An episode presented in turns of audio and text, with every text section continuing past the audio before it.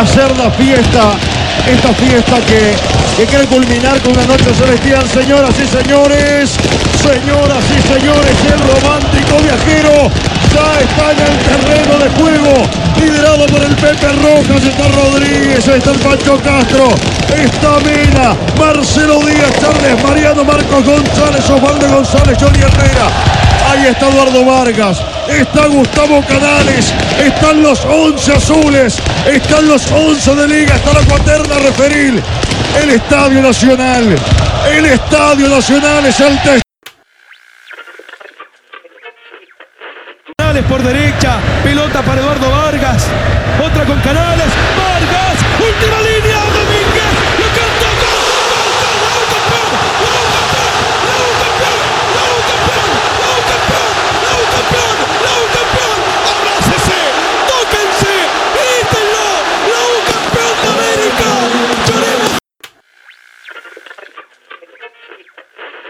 De campeón, el mejor de Sudamérica en este torneo internacional, donde derrotó a grandes como Nacional, a grandes como Flamengo, a grandes como Vasco da Gama y ahora otro grande como la Liga Deportiva Universitaria. Fénix también quedó en su camino. Señoras y señores, ahí está cargando Edu Vargas, va pisando el área. Edu Vargas para el tercero, gol de la U, gol de la U, gol de la U, gol de la U, gol de la U, gol de la U. Edu Vargas, gol, gol.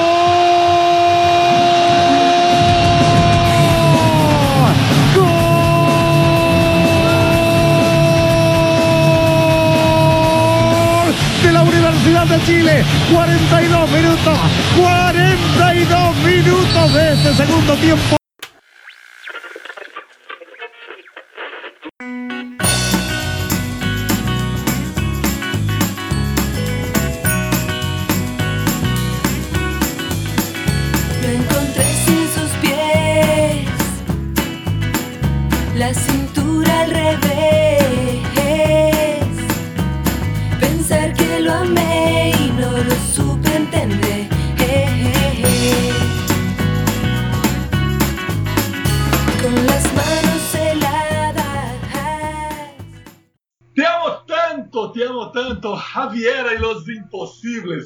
Te amo tanto, Raul, da Universidade de Chile. Sejam bem-vindos a mais uma edição de No Cabaré de Blas Junta. Vamos tocando em frente aqui a nossa bolinha. Chegamos ao programa 25 ou 24. 25, né? 24 foi o, foi o, o do Boca Juniors, é, que perdeu o título para os Estudiantes. E 25 hoje, olha, bodas de alguma coisa. Daqui a pouco os meus amigos vão dizer o que, que é 25 bodas, não sei exatamente do que. Enfim, estamos aqui apresentando o programa. Meu nome é Trivela, eu costumo não me apresentar. Eu sou o Sérgio Trivelato, Sérgio Bruno Trivelato, arroba Trivela. E comigo, sempre, a companhia imprescindível dos meus amigos Alex Sabino e Bruno Rodrigues. Hoje nós vamos voltar para 2011. Alô, alô, Brunão, tudo bem contigo? Tudo bem, Trivela? Você fala como se você precisasse se apresentar, né? Você que é o condutor, você que é o host desse, desse cabaré aqui. Eu, eu, e o, eu e o Sabino, a gente tem que falar nome, sobrenome, soletrar o, o perfil no Twitter. Pô, é, você fala como se fosse um anônimo, mas é a, é a voz que nos conduz nesse 25 episódio, as bodas de prata. De Bodas de prata. Rapaz, que Bodas de prata do nosso do nosso cabaré de Blajunta. Vamos lá, vamos para mais um jogo. É, falar um pouco hoje de um pouco mais, né, de futebol chileno e de Universidade de Chile, de Jorge Sampaoli, assuntos que estão é, acho que quentes aí, né? São Paulo fazendo boa campanha no Campeonato Brasileiro, retorno das eliminatórias para a gente falar um pouquinho de também de, do futebol de outros países. É, comemorar nossas, nossos 25 anos. Hoje vai ter bebida que pisca aqui pra gente celebrar o, as nossas bodas de prata. Alex Sabino já chegou com um copinho dele aí. E Alex, seja bem-vindo, tudo bem, meu querido? Salve, salve, Sérgio Bruno. Bruno, Bruno que tá com amigos e tá com, com, com bons relacionamentos no Twitter agora, ficamos sabendo, né? Paz, É o preço da fama, diria eu. paz. E Trivela, você não precisa se, apro- se apresentar, sua voz é seu cartão de visita. Você fala, todo mundo sabe que é você. Não precisa dizer ninguém mais nada, pô. Muito bom saber, muito bom saber disso. Muito bem. Estou lidando com todas essas novidades, né? A- a- ainda Aliás, um pouco. Pro 25 episódio, nossas bodas, O senhor Blas já mandou abrir champanhe, mas nacional, né? Champanhe nacional. Uma E cidra. a, e a- uma e a bebida que pisca, a bebida que pisca também. a- o que pisca, no caso, é na- daquela qualidade, né? Pior que sinalizador Cham- é, do. cham- champa- champanhe não, senão nossos, nossos ouvintes que são conhecedores do assunto vão dizer que champanhe só pode ser francesa, né? Porque é o nome da região. É, mandou abrir aquele vinho espumante, né? Aquela cidra cerezer que estava no freezer, ele mandou abrir para comemorar o 25 episódio. Pois é, uma das atendentes aqui do cabaré, a Mica Fusca, já passou aqui com, com uma geladinha. Estamos compartilhando e vamos tocar em frente. É, rapaz, eu ainda estou administrando todo esse impacto dessa vida pós-Barcinski, que a nossa vida nunca mais foi a mesma, né, senhores? Convenhamos, foi um aluvião que passou por aqui, viu, Bruno? Eu ainda estou meio, tô meio administrando todo, todo essa, esse impacto. Não, é, a gente, a gente perde a conta dos episódios também, né? Porque teve Barcinski e Barcinski parte 2, né? E as fotos, as pessoas chegando ao, ao podcast. Não, eu, por exemplo, não me via preparado para este assédio. Entendeu? Eu, eu, eu claramente não estava preparado para a fama que chegou com, com o André Barcinski. Mas enfim, a gente espera que, que a gente consiga manter o nível que a gente vinha mantendo, com Barcinski ou sem Barcinski, né? Bom ou ruim, mas enfim, mantendo o nível, sempre regular. estar à altura das circunstâncias, como se diz sempre. O Alex, eu não sei se ele acompanhou, mas na, na quarta-feira anterior ainda, é, tivemos mensagens positivas no Twitter. Eu acho que ele estava concentrado com alguma coisa do New York, New York Yankees e ele não viu. Mas tivemos mais elogios do senhor Martim Fernandes e a Dilson Barros disse que passou até mal com a história relatada do João Gordo no, no Grande Prêmio de Fórmula 1. Essa ainda está rendendo, viu, Alex? Não, sim, não, acompanhei, acompanhei. Acompanhou? É, acompanhei, acompanhei sim. mano. A Dilson até me mandou mensagem depois falando que como foi divertido, como foi.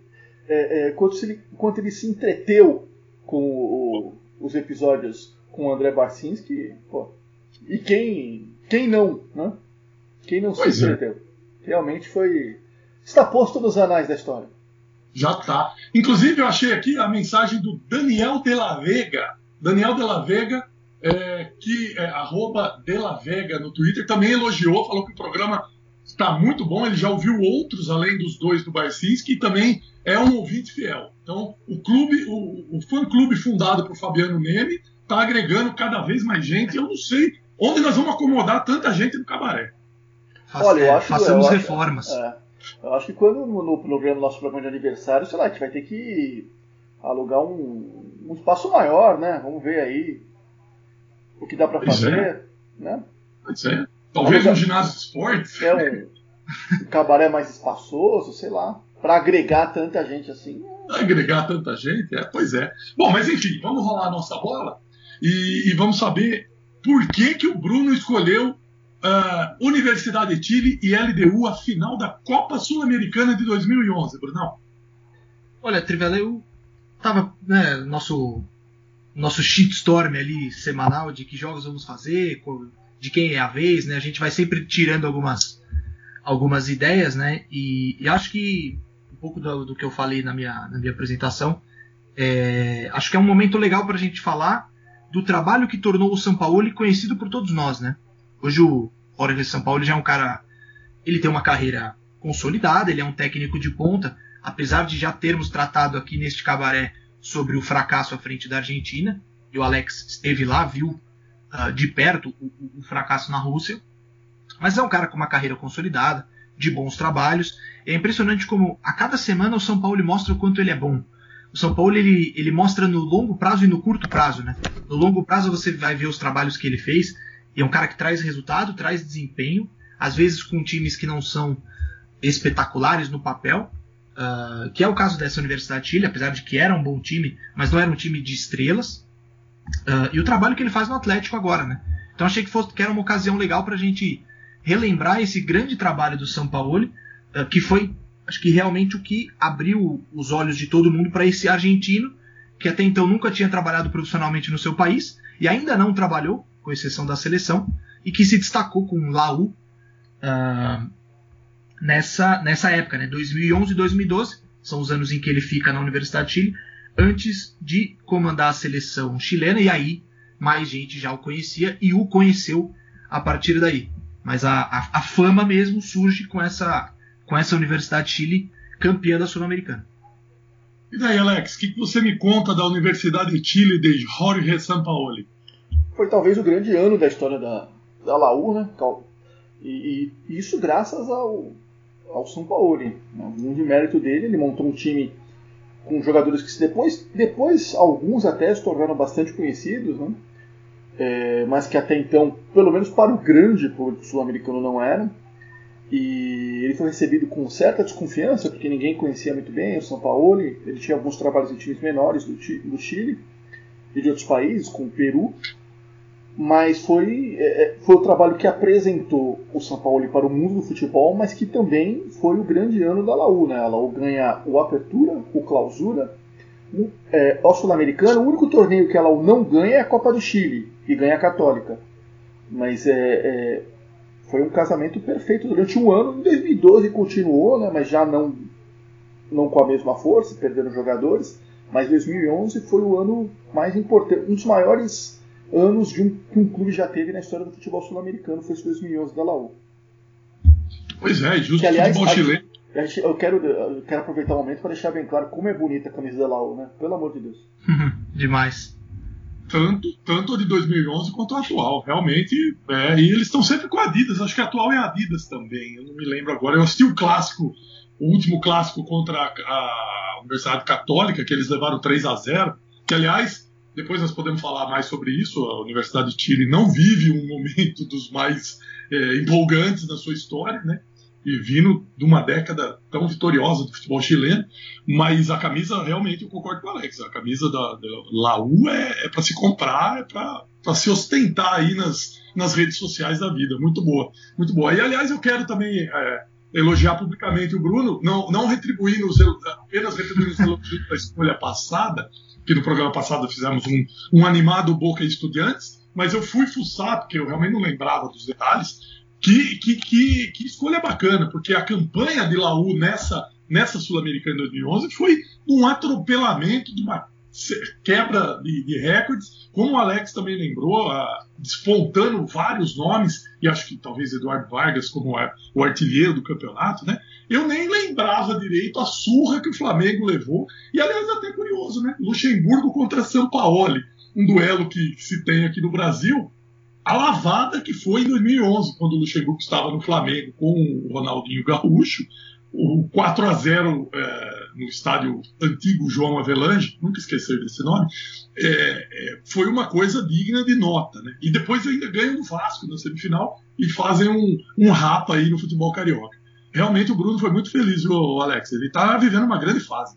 Ah, sim. É, no profissional, no, no no blogístico, no, twi no Twitter, no pessoal, o cara tá despontando para as alturas.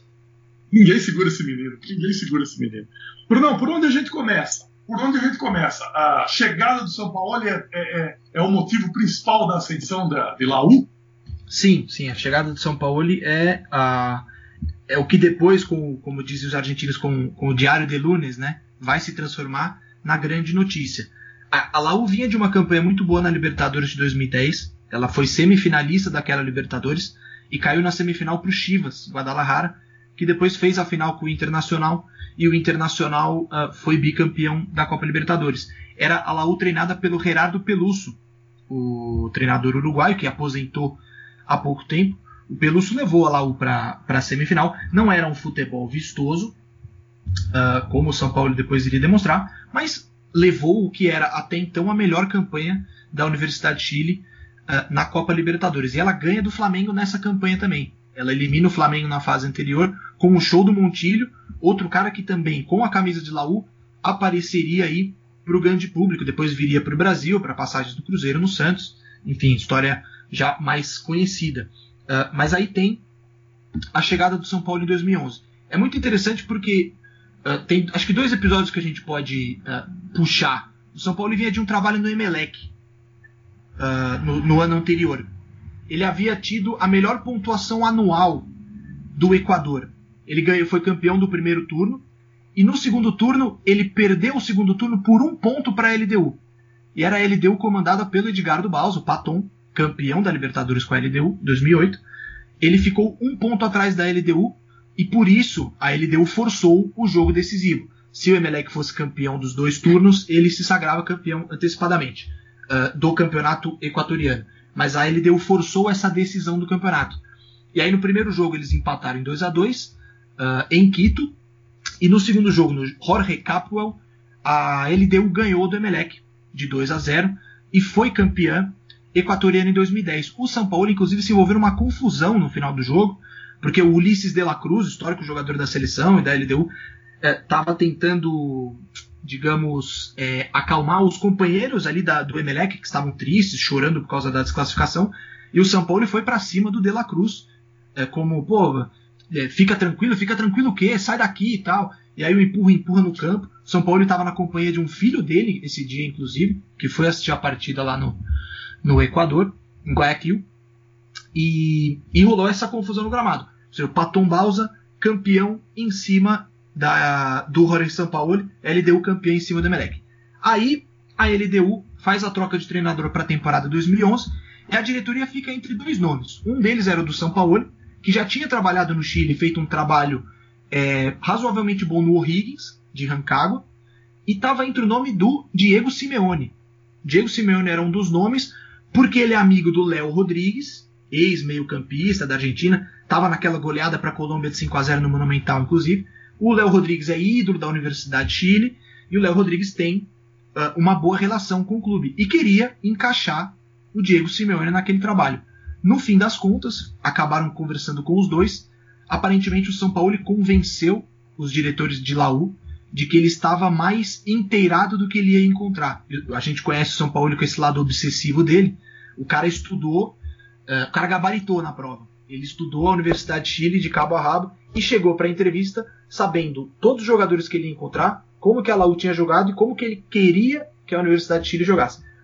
Não sei se foi por isso ou se uh, de repente a, a, pedida salarial do Simeone era muito fora dos padrões para para a Universidade de Chile, mas acabaram escolhendo o São Paulo. Então é aí que tem início essa grande passagem é, do São Paulo na Universidade de Chile, que na final da Sul-Americana vai vingar o Edgardo Balsa, que tinha ganhado o campeonato equatoriano dele um ano antes, em 2010.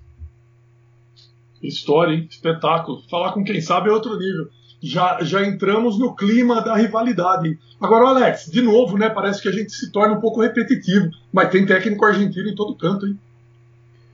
É, e o Edgardo Balsa, que é o rival do, do São Paulo nessa final, ele é essa final com o Balsa, que é o, o, conquistou o título mais importante, que foi a, a, Libertadores de 2008 pela LDU, é, é o final do período talvez mais glorioso da história da LDU. Uma pessoa vibrou aqui quando eu citei o título da LDU sobre o Fluminense, não vou citar quem é. Não vou citar quem é. Mas essa final ele encerra o período glorioso da LDU, porque a LDU ela ganha a final da Libertadores, joga o Mundial, é, são chega a duas finais sul-americanas, duas recopas, até a final da tal da Copa Suruga, que eu nem sei se existe ainda. A LDU chegou. Então essa final de 2011, que é a, é a primeira final do Pacífico da história de torneios Comebol, a primeira final de torneios uhum. Comebol com dois países do Pacífico, lado do Pacífico da América do Sul, é o canto do cisne do período glorioso da LDU, né, que depois não conseguiu repetir. Uh, mesmo não tendo saída para o mar, não, não é o caso do Equador, tem, né? Quem, não, quem não tem saída do mar é a Bolívia, pô, não é o Equador, caralho. Estou trocando, eu tava vendo uma outra coisa. não, não, realmente, você disse. Tá, é tá dizem que tinha, né? É, é a controvérsia, né?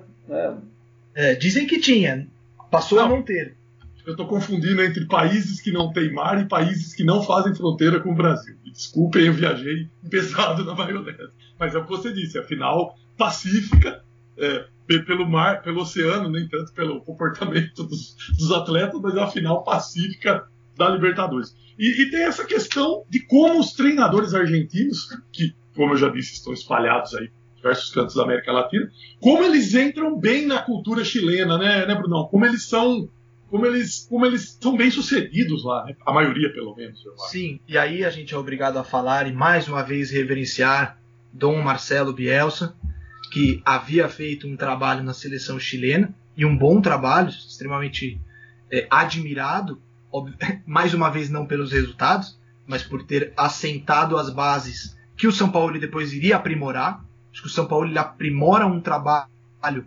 do Bielsa e nesse meio tempo tem uma passagem do Cláudio Borg, não tão feliz. Uh, talvez o São Paulo fosse uma opinião, uma, uma opção, desculpa, mais acertada já para emendar o trabalho. Mas enfim, é, técnicos, sim, os argentinos chegaram bem para fazer para fazer esse trabalho. Depois do São Paulo você tem o Berizzo, que vai também comandar o O'Higgins e também vai fazer um bom trabalho uh, no no O'Higgins. Uh, recentemente você teve o Pizzi como técnico da seleção, campeão da, da Copa América Centenário em 2016. Não foi um grande trabalho, porque o Chile acabou ficando fora da Copa da Rússia, mas você tem essa, essa continuidade do treinador argentino. E mais uma vez nessas eliminatórias agora, né? nós temos quatro técnicos argentinos espalhados. É, o Alfaro assumiu o Equador, nós temos o Scaloni é, na Argentina, temos o Berizzo no Paraguai e está me escapando o quarto. Ai, ai, ai, deu branco agora, hein? Quem está na Venezuela?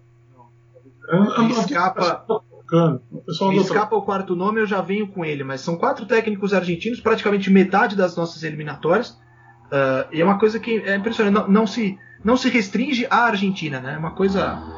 É, eles, eles ganham espaço, eles são admirados e são bons, bons técnicos, acima de tudo, são, são bons treinadores. Pois é. Pois é, e daí, Alex? O que, que a gente faz? Vamos trazer mais argentino para treinar no Brasil? Qual a sua opinião sobre isso? Eu, caso, eu acho que no caso do Chile, assim como o Uruguai também, que já teve técnicos argentinos como Passarella, é o caso da das diferenças que nos unem, né? Um não gosta do outro, mas eles são muito parecidos. No caso do Uruguai e argentino, eles são muito, muito mais parecidos, mas tem a sua semelhança com o Chile, apesar de você não poder falar isso para o argentino, né? E nem para o chileno. Porque eles e nem para o chileno, porque realmente é um são corações coalhados de mágoa. Mas é, é natural. É, a Argentina é o país que apresenta mais nomes é, de técnicos com bons trabalhos quando vão para o exterior. Ao contrário do Brasil. É, é, só você olhar a quantidade de técnicos. Tudo bem que o Brasil tem a questão do diploma, do, do, do, do registro na FIFA, o próprio etc, idioma, mas né? para a Europa, né? Mas, mas para a Europa, e tem também, é, mas a questão do idioma poderia não ser um argentino, poderia ser um equatoriano, poderia ser um Sim. uruguaio, poderia ser, mas não, é sempre um argentino. É pela qualidade dos trabalhos, porque eles sabem se vender, porque eles são bons, de, eles são bons de cavar o espaço, né, Trivela? A gente bem sabe. Eles, eles são bons de cavar, eles, eles sabem cavar, eles são ótimos nisso, mas além disso eles sabem fazer bons trabalhos, isso, tá, isso é inegável. É ocuparam um espaço que eles já tinham antes, mas que era dividido talvez com os brasileiros, e agora eles tomaram conta geral. É, onde você olhar tem um técnico argentino. E invariável, claro que tem técnico argentino fazendo trabalhos ruins, mas tem muito técnico argentino fazendo bom trabalho. Isso é inegável. Sim. Inclusive no Brasil. Um só, é, pode não. Desculpa, Trivela. É o Gareca. Tigre Gareca, técnico da seleção peruana. Devolveu o Peru a uma Copa do Mundo. Um, um, dos, um dos bons trabalhos da carreira do Gareca, que não foi feliz aqui no Palmeiras, é verdade. Mas é o Tigre Gareca, Ricardo Gareca, finalista da última Copa América. É o quarto aí que me, que me faltou nessa lista. São quatro argentinos. Gustavo Alfaro, que está começando um trabalho depois de uma passagem fugaz de Jordi Cruyff. Bem fugaz, é bem fugaz a, é, a volta do que não foi, né? O Jordi Cruyff, ele. Isso é uma. Ele saiu, ele saiu.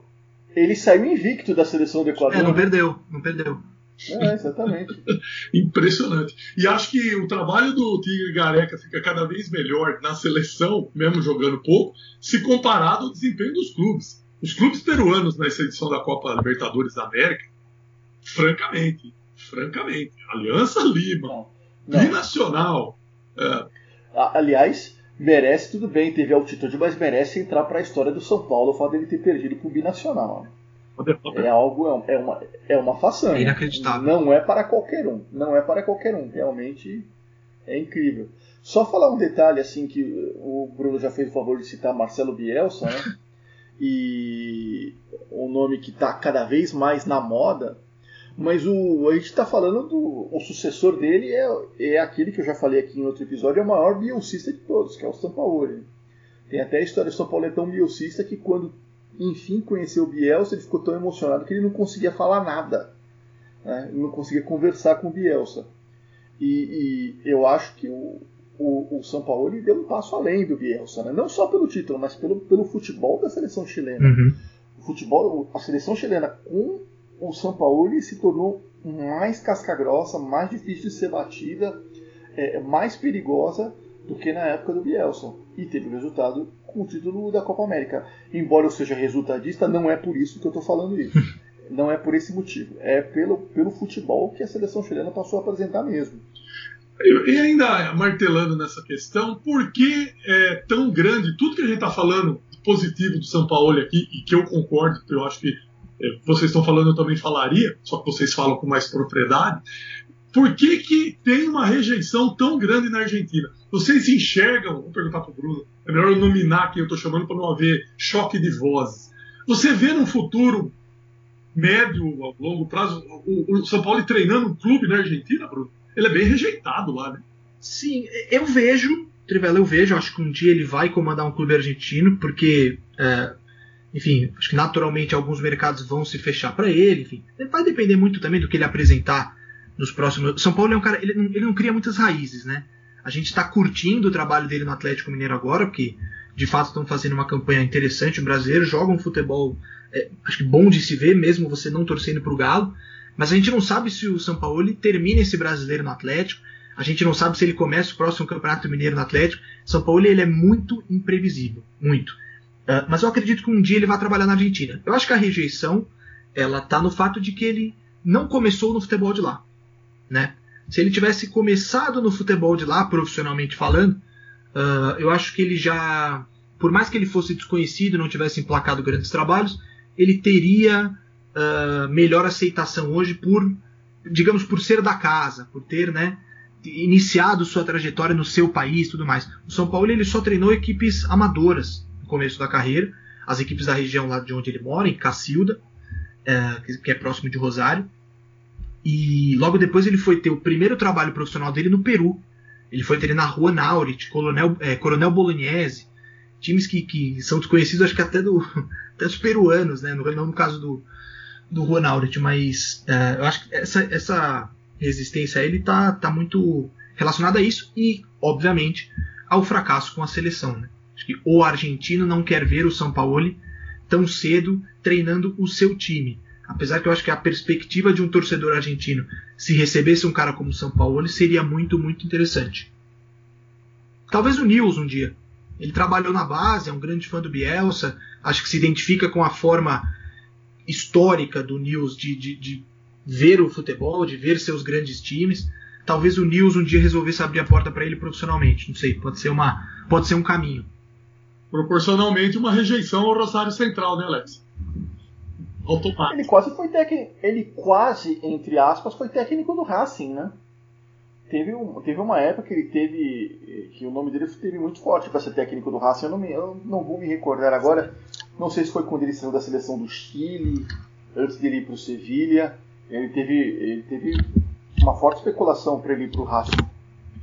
A rejeição, a rejeição é, ao, ao São Paulo veio mais dos outros técnicos, né?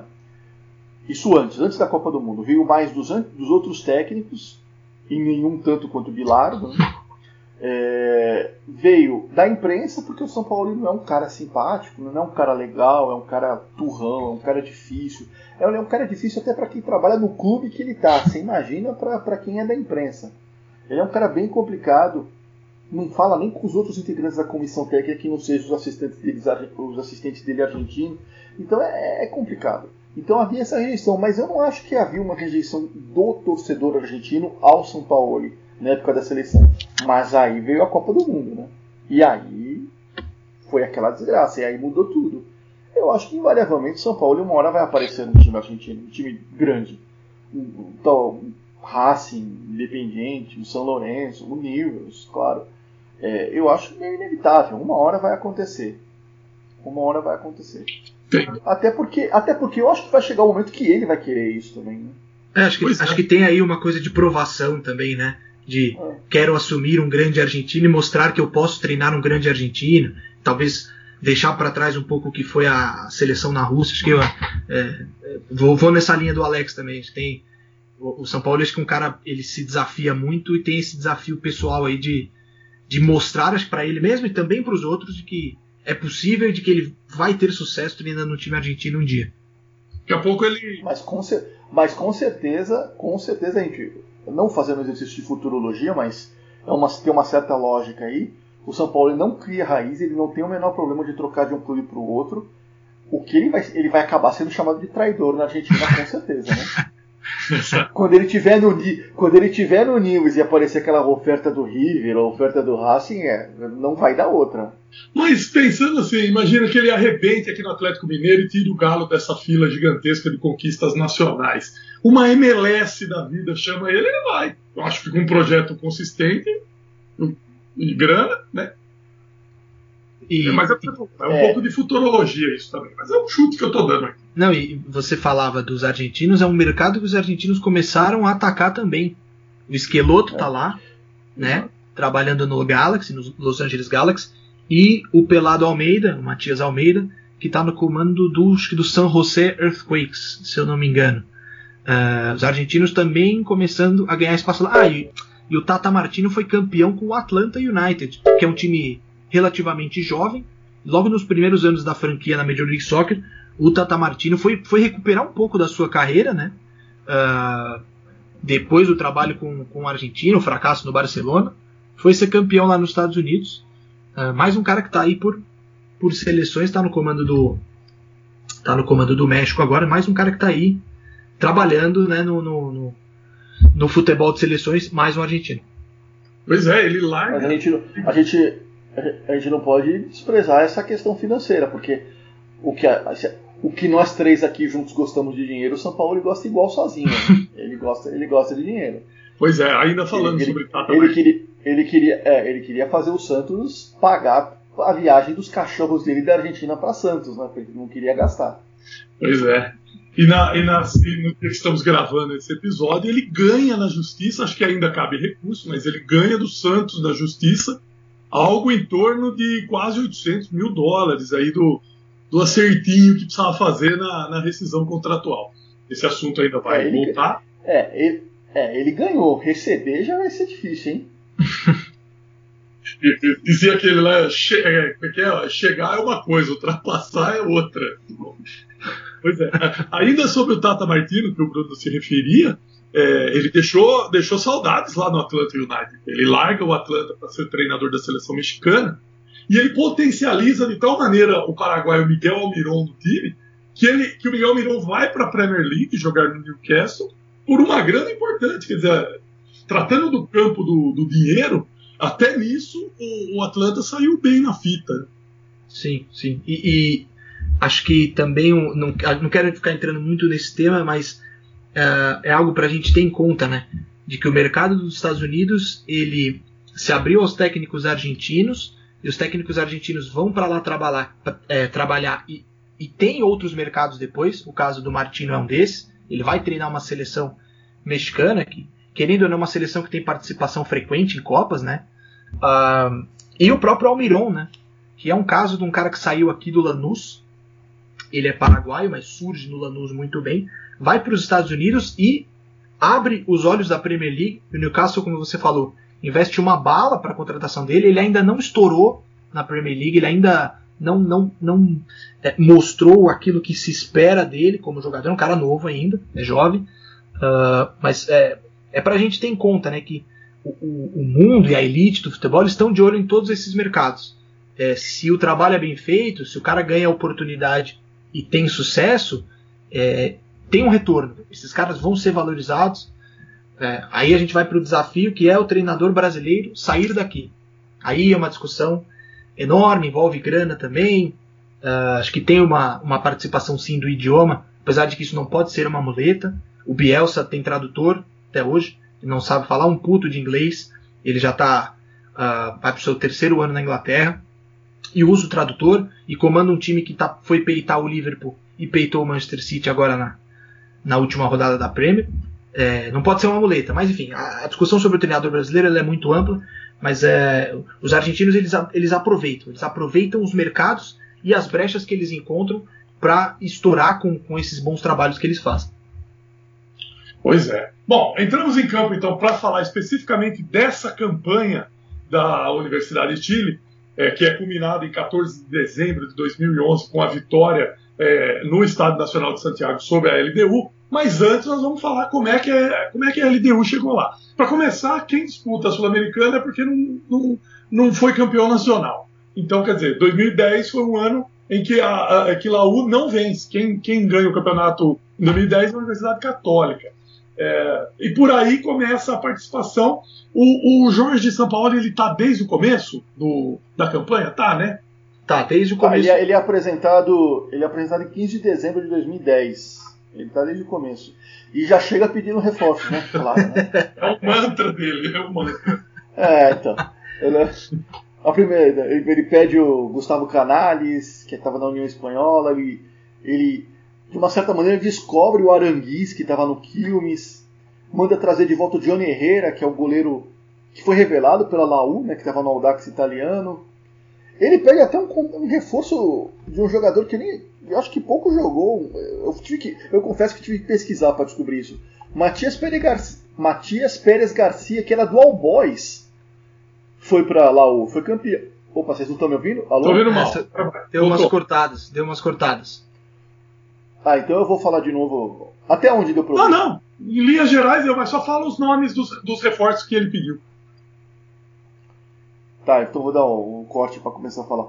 Ele pede o Gustavo Canales, que estava na União Espanhola, ele meio que descobre o Aranguiz, que era do Quilmes.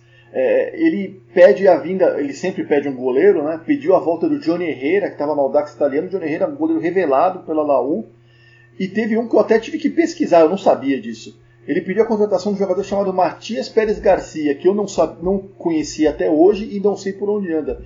Que era do All Boys. Aí realmente o título da Laú ganhou outra dimensão, né? Com um ex-All Boys. Coraçãozinho. Então, os, é, São Paulo sendo São Paulo já chegou pedindo quanto tempo a contratar e vamos contratar aí. Pois é. O, o, o- Pérez, Pérez Garcia depois jogou acho que no Tigre, ro- rodou em times menores da Argentina, eu acho. Agora também não quero. Não me lembro, Trivela. Realmente seu conhecimento, seu conhecimento de- nesse território é maior que o meu. Não. Não me lembro do, do- do glorioso Pérez Garcia. Forma. Podemos perguntar para Ariel, barra do All Boys. Não, o Barra Don Boys. Estaria, Ariel, nessa altura do campeonato, estaria sentindo falta do, do- da movimentação financeira, da- das delícias que temos em Floresta? Não, acho que ele está, deve estar muito ressentido, né? Não sei, é melhor a gente não entrar nesse assunto, porque como diria Pablo Cachas, do Rampla Juniors, de la barra no. Ah, sabedoria. Tem uma música do, do Gustavo Cerati, né? Melhor não falar de certas coisas, alguma coisa assim. Talvez seja tema do programa mais pra frente. Ô Bruno, quando começa a Sul-Americana, é, de- é um campeonato tão disperso, com times tão é, diferentes do cotidiano do torcedor, de, de cada time, né? Imagina o torcedor de Laú não vai conhecer o, os integrantes, o Fênix do Uruguai, ou sei lá, o Arsenal de Sarandi. Quer dizer, como é que, como é que tá? Qual a expectativa dá para imaginar quando você começa disputando uma Sul-Americana? Você entra e fala, ah, vamos ver o que vai dar essa merda. É, eu acho que essas primeiras rodadas, sim, né? É, é um pouco do que. Vamos ver até onde, até onde a gente chega. À medida que você vai se aproximando, e a Copa Sul-Americana é um torneio. É um torneio mata-mata, ele tem um tiro curto. é, os clubes vão chegando nas fases mais decisivas e aí percebem que, pô, é a chance de você ganhar um título, né? É, e acho que serviu muito à Universidade de Chile, que nunca tinha sido campeã no continente, era um time de força muito local, né, faz o grande clássico com o Colo-Colo, mas o Colo-Colo já tinha esse gosto de ter sido campeão da Libertadores 91, já falamos aqui do do do Colo-Colo campeão, do Pero Ron, nosso grande cachorro, e o mascote do, do Cabaré. E, e acho que essa Sul-Americana de 2011 serviu justamente para isso, para dar esse corpo ah, internacional à Universidade de Chile. Acho que nas primeiras. Quando saiu o sorteio e a Universidade de Chile ia encarar o Fênix, Eu acho que ali não tinha uma um afã de ser campeão, de, de ganhar o título. Mas a partir do momento que você vai avançando e você vai mostrando que consegue encarar grandes forças, você tem Nacional do Uruguai no caminho, você vai ter o Flamengo de novo e talvez o grande jogo da Universidade de Chile nessa Sul-Americana seja a vitória de 4 a 0 da Laú sobre o Flamengo no Engenhão. Uh, você vence depois o Arsenal de Sarandi, que apesar de não ser uma potência, era um clube que nessa época, no começo da década, era um clube que estava fa fazendo boas campanhas.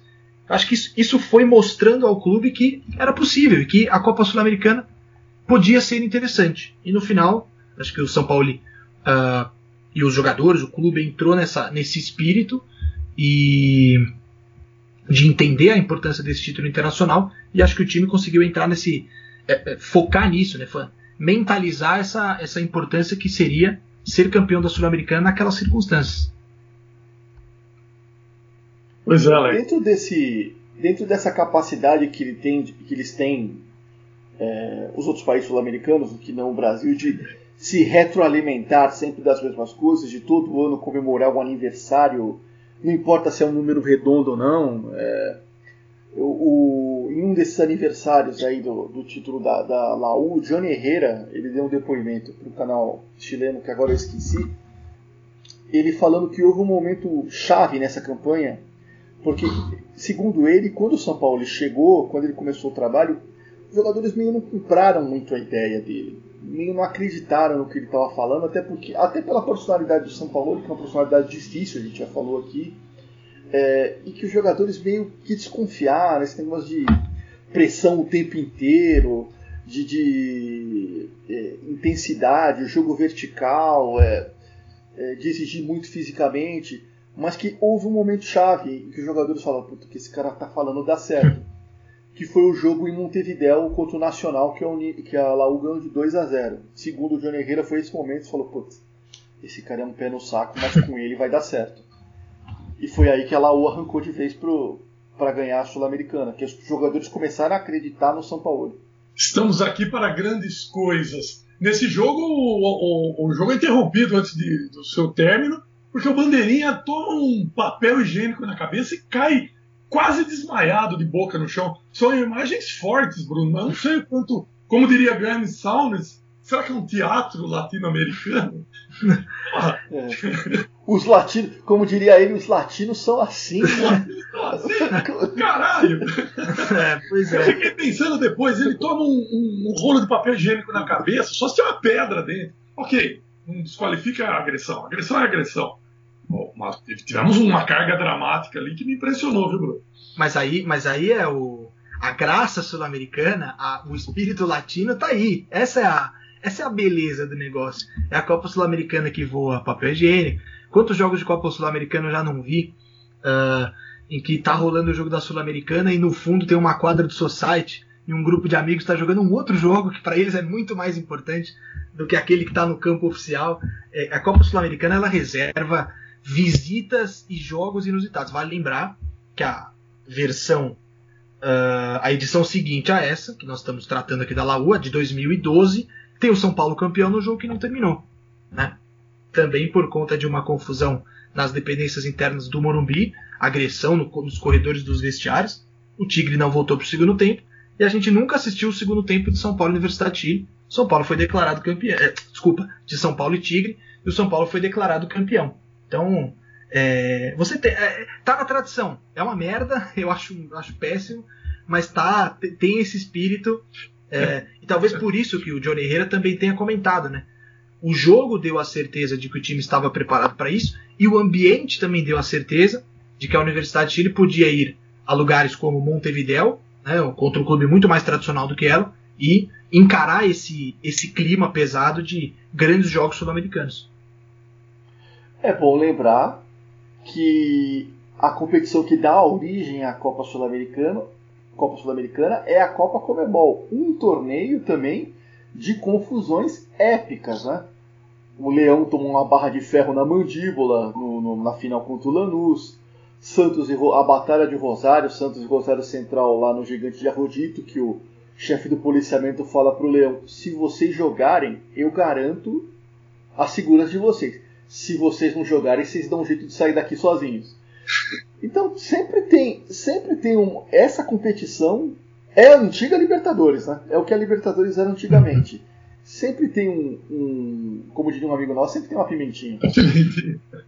E, e- e- acho que foi, foi- não foi Copa Comebol, não, né? Foi só, só Copa Mercosul? Não. Mercosul era. É. Normal. A Mercosul. Já mudou de nome tantas vezes. É, a, a, a Não, a- Mercosul é uma Mercosul- adaptação, tem um outro formato, É, você a tinha grupos, né? É, Na Mercosul. tanto que, É. tanto que a Mercosul foi com tempo. Teve ano que teve a Mercosul e a Comebol, né? Tá, tá. Bom, é um outro terreno. Eu só queria continuar nessa sessão tangana e queria, queria que vocês contassem uma lembrança que vocês têm de, de presenciar isso. Além do Bruno ter presenciado um picado num- num- numa cancha ao lado, mas eu queria. Qual foi o grande apuro que vocês passaram nesses torneios que, que envolvem clubes latino-americanos? Alex, conta alguma coisa pra nós aí. que putz, que eu passei, eu me lembro 2003, Santos Independiente e Medellín, a semifinal da, da Libertadores, que o estádio Atanásio Girardot, né? É um estádio bacana, legal, mas atrás dele tem uma favela em Medellín. E acabou o jogo, é, é, tinha pouca gente da imprensa brasileira, e nem- a maioria do pessoal estava no Hotel do Santos, eu não estava. E a gente meio se perdeu assim, e eu falei, e eu na minha ingenuidade não, não combinei nenhum transporte, e para conseguir táxi depois para ir embora. E eu via que estava ficando mais deserto, os táxis estavam rareando, e tipo assim, muita gente queria táxi, e os taxistas estavam começando a, a, a- a escolher, né, quem ia levar. Eu pensei, meu Deus do céu, como é que eu vou embora dessa porra desse estádio? E aí foi dando meia-noite e meia, uma hora da manhã, até que veio, eu vi uma luzinha, um taxista vindo lá embaixo, cara veio devagarzinho. Eu vi que ele desperdiçou duas pessoas e eu nunca me esqueço que o nome do meu bairro era El Poblado. E eu eu coloquei a cabeça na janela e falei, El Poblado. Aí ele pensou assim, tá bom, entra aí. E aí foi um dos grandes alívios que eu já tive na vida, foi quando esse cara falou, não, entra aí. Porque senão, rapaz, ali a gente ia conhecer o cartel de Medellín. né? Pessoalmente, né? ia tomar café na casa dos caras. E aí, Brunão, e a sua? Não, eu, eu nunca tive a oportunidade de cobrir jogo fora, assim, então não passei esse perrengue sul-americano, mas eu tava no São Paulo e Tigre, trabalhando. Eh, Era uma, sa uma sala de imprensa que foi adaptada para a ocasião, não era onde tradicionalmente a imprensa fica no, no Morumbi. Então imagina, os times vão para o intervalo, você vê a confusão de longe, você vê ah, a repetição na TV, tinham as, as TVs à disposição na sala de imprensa, e de repente, 10 minutos, 15 minutos, deu 15 minutos, ninguém sobe programado, o juiz vai fazer a conferência do campo, o São Paulo vem para o campo, os jogadores começam a bater bola, a trocar embaixadinha, dar lançamento longo, o Rogério, né, mais experiente, assim, olhando atento à movimentação do árbitro, e o árbitro volta pro vestiário e sobe de novo. Eu estava no Morumbi esse dia. Eu lembro que ah, o Henrique Osses, que era o árbitro chileno de triste memória para o futebol, ele sobe do vestiário, ah, vai para o centro do gramado e apita o fim do jogo e declara o São Paulo campeão. A partir daí, é, pandemônio, né? Corre para fechar as coisas e tudo mais. Eu fui chegar em casa esse dia, sei lá que horas da manhã. Eu lembro que o, a delegação do Tigre jogou a flâmula que o São Paulo trocou no início do jogo no lixo. Um funcionário do Morumbi, nós estávamos no vestiário do Tigre eh, e tinha umas marcas de sangue na parede, porque rolou uma agressão pesada ali na. Os vestiários do Morumbi, hoje não sei como eles estão, porque acho que passaram por uma reforma para que os times possam entrar juntos naquele protocolo do brasileiro. Mas eh, o que separava os vestiários era um corredor. Então você tinha o vestiário de São Paulo e o vestiário do, do visitante. Entre eles, um corredor como se fosse um H. Imaginava a letra H, né? E a, a haste do meio ali era o que dividia esses dois espaços. Parece que ali foi onde o pau comeu. Seguranças do São Paulo, com atletas da delegação do Tigre. Uh, por isso que o Tigre não volta pro segundo tempo. Tigre de Pipo Gorosito, homem de um cabelo só. O... Então esse funcionário do Morumbi, quando a gente visitou, mostrou pra gente. Falou, ó, a flâmula estava aqui dentro. E aí ele tirou a flâmula do lixo. Uh, acho que os, os argentinos, eles, pelo menos o pessoal do Tigre, não tem uma lembrança tão, tão carinhosa assim da, da Sul-Americana de 2012, mas uh, passei um perrengue esse dia, não como o Sabino. Sabino tem um grande tropeço em Bagué também, né? Pô, mas, é, mas a gente, já, a gente já falou disso aqui, né? Esse, esse episódio já foi contado, eu quis contar um episódio diferente, né? O, o episódio do Tom Bin e Bagué já, já foi. Eu não lembro em qual episódio foi, mas já falamos sobre isso. É, depois, depois vamos rever aí a, a lista de jogos. O playlist, aliás, playlist. Vamos a uma pausa para o merchandising, né? Para quem está ouvindo a gente pelo Spotify ou pelos agregadores de podcast, convido também a esticar lá no, no cantinho do boteco para pegar a playlist das canções que usamos aqui na abertura do programa. Cada programa é uma canção diferente. Nos livramos do peso da Billboard e depois o programa decolou, ficou muito mais leve. E todas as músicas que você ouviu o trechinho aqui na abertura, tem lá uma playlist feita com muito carinho pelo senhor Alex Sabino, né? É, mas tem, tem uma outra história também que é essa.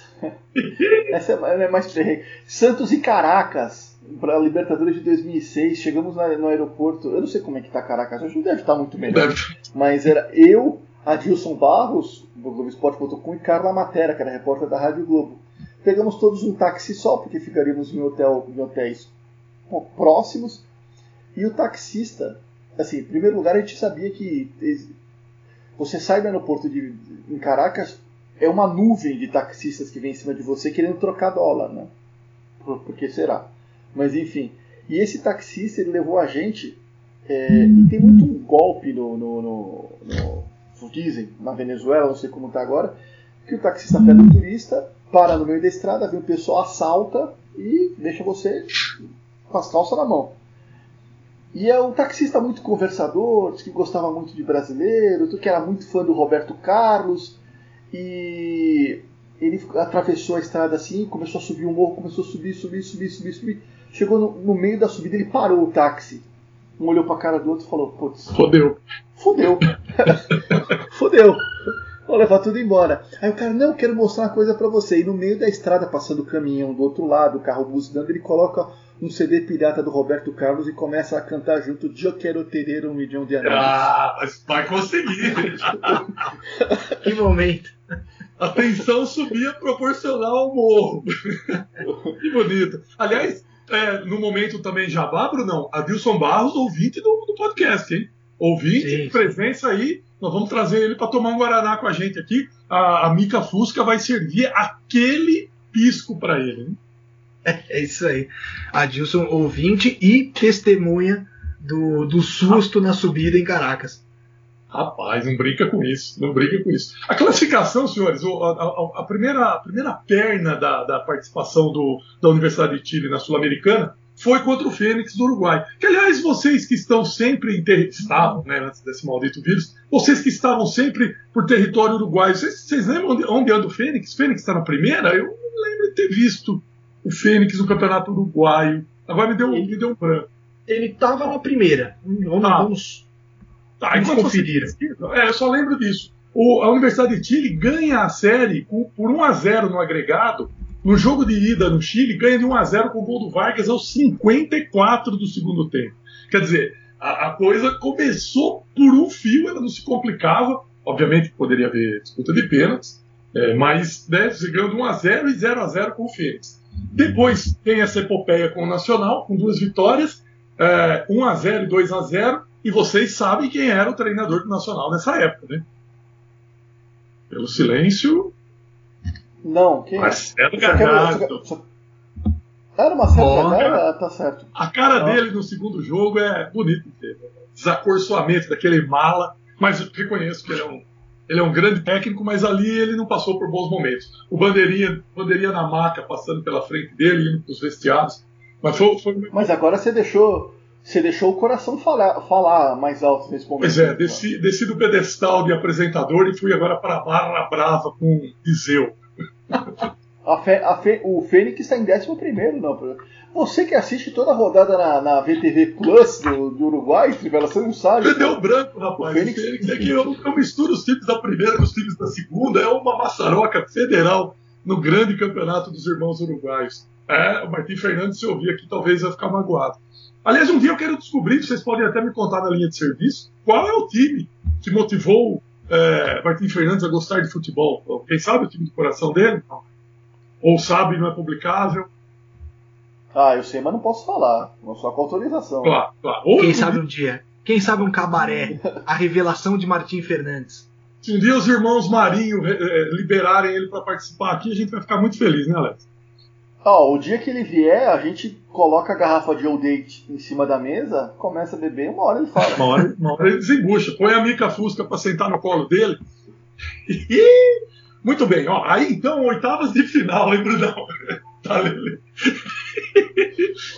oitavas de final, Flamengo e, e a Universidade de Chile, com o professor Vanderlei, o Ronaldinho Gaúcho, 4x0 e 1x0. Mas o 4x0 no Rio de Janeiro foi atropelamento, né, né Bruno? Foi. Um desequilíbrio total. Foi, foi, foi. Foi um show de bola, o Flamengo do Ronaldinho, como você já tinha, já tinha falado. Uh, e o jogo em que o Vargas marca uh, dois gols. Né? O, o, Vargas marca em todas as séries. Em todas, né, em todas as, as rodadas dessa Copa Sul-Americana, o Vargas deixa pelo menos um gol. E no fim ele vai se tornar artilheiro com 11. Até hoje ninguém conseguiu superar essa marca do Vargas de 11 gols em uma única edição. Uh, e, e, o destaque para isso, né? além desse jogo aí do, do Engenhão, que ele marca duas vezes nos 4 a 0 Rojas marca outro e Lorenzetti também marca o seu jogo da volta 1 a 0 no Estádio Nacional, gol de Marcelo Dias, que está no Racing, o Chelo Dias, grandíssimo volante, o Iniesta dos Andes, uh, ótimo jogador, e que passou por uma tragédia pessoal na vida dele, teve um irmão que se suicidou, o Marcelo Dias, é, ele precisou, junto da mãe dele, superar uh, isso. Pouco depois do irmão dele ter uh, morrido, o pai dele se separou da mãe e abandonou a família, discutindo com o próprio Marcelo Dias, inclusive. Foi um cara que precisou remar muito assim. E o São Paulo, na, na, naquela montagem de time que o Alex falou, dos reforços que ele pede, o São Paulo pede para que o Marcelo Dias volte do União La Calera. Ele havia sido emprestado, ele é revelado na, na base. Ele volta de empréstimo do União La Calera e passa a contar com o Marcelo Dias porque fala para ele, fala, você vai ser o meu homem-chave do meio de campo, você vai ser o meu intérprete no campo. E essa foi a acho que o que o grande salto da carreira do Marcelo Dias é essa passagem do São Paulo pela Universidade de Chile, que dá a ele a oportunidade de ser protagonista. É ele que marca o gol do 1 a 0 no Estádio Nacional. Jogadorzaço, jogadorzaço Marcelo Dias e com uma grande história de, de vida também. As coisas não são tão simples assim. Alguém está vibrando loucamente. Deve ser beisebol. Só pode ser beisebol. Abra seu coração. Solte o grito, Alex Sabino. Giancarlo Stanton, Grand Slam Home Run. Ah, cara, nos playoffs, Yankees está abrindo 1x0 de vantagem na série contra o Tampa Bay Rays. Quando o pessoal ouvir, já, a série já vai ter acabado, mas, Mas estamos gravando nesta segunda-feira. Ah, agora já é madrugada de, de, de terça, dia 6. temos chance, temos chance de ganhar a World Series ou estamos sonhando muito alto? Ah, essa temporada é meio, como já falei, é meio Mickey Mouse, né? Mas podemos, ah, pode ganhar, pô. Chegou lá. É possível. Ganha com a camisa, filho. Ah, A camisa, Ah, a camisa que entorta, a camisa que entorta varal. tem, tem- tem lá o jornalista do New York Post que mete uma dessa também, The Shirt. Gente do céu, olha, vamos vê-lo feliz. Você feliz, eu fico feliz também. Muito bem, vamos, vamos junto com o New York Yankees e o que mais vier nessa gostosa madrugada. o Tielo Dias, senhoras e senhores, eu até queria, queria bater um pouco mais sobre isso. É, ele não poderia ter vindo em algumas dessas, desses pacotes aí do, do São Paulo? Tudo bem que não é tão simples assim, há empresários e tal. Mas quando o São Paulo esteve no Santos ou agora no Atlético, não se cogitou que eu me lembre do Tielo Dias fazer parte do plantel, né, né senhores? Eu acho que, acho que não, né, Bruno? É, eu acho que não. ah, Mas é porque ele estava muito bem no Racing também, né? Ele, ele foi campeão argentino ah, com o Kudê. Ah, então era um cara que estava num momento muito bom também. Acho que gosta de viver na Argentina. O Dias é um cara um pouco. Ele foge daquele estereótipo do, do, do boleiro médio, assim, um cara que.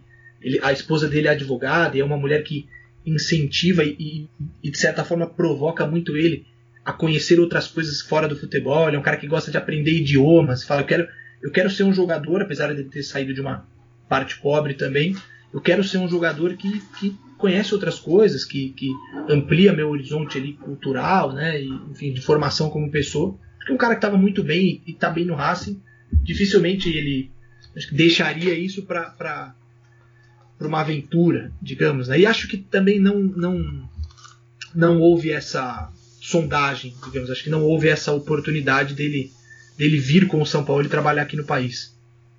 Alex Sabino tá com os batimentos cardíacos acelerados. Eu tô percebendo que ele tá saltitante. Foi, foi pegar um Danone. Não, não, não, que, tá? não, não, é que eu tive que, eu tive, eu tive que correr pra ir pegar o, o. Tá na hora da ceia, porque eu, eu tô de dieta agora, então tenho que comer nos horários certos. Puxa, Então eu fui pegar um, um iogurte grego zero gordura. Só que- zero gordura. Um cabaré, um cabaré tomando iogurte. É o ser, é o ser diferenciado.